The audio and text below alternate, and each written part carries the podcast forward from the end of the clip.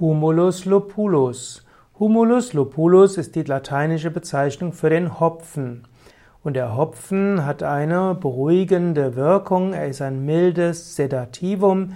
Er wirkt dämpfend beim Mann, sexuell dämpfend beim Mann und regelfördernd bei der Frau.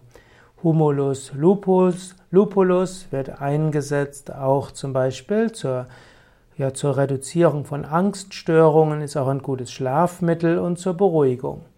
Humulus lupulus Hopfen wird oft ja, für Bier verwendet, aber ich bin ja gegen die gegen alkoholische Getränke im Sinne von, es gibt so viele Menschen, die alkoholsüchtig sind und da wäre es schon aus Mitgefühl wichtig, dass auch die Menschen, die nicht süchtig sind, auf alkoholische Getränke verzichten.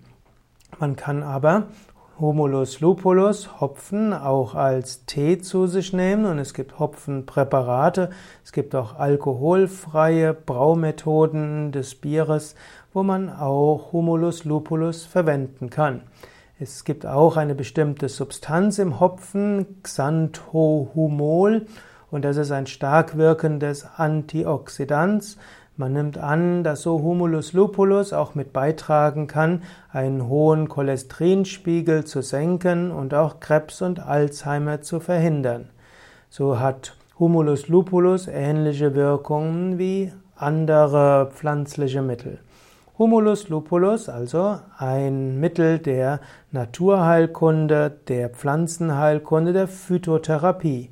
Typischerweise nimmt man dafür die getrockneten Hopfenzapfen.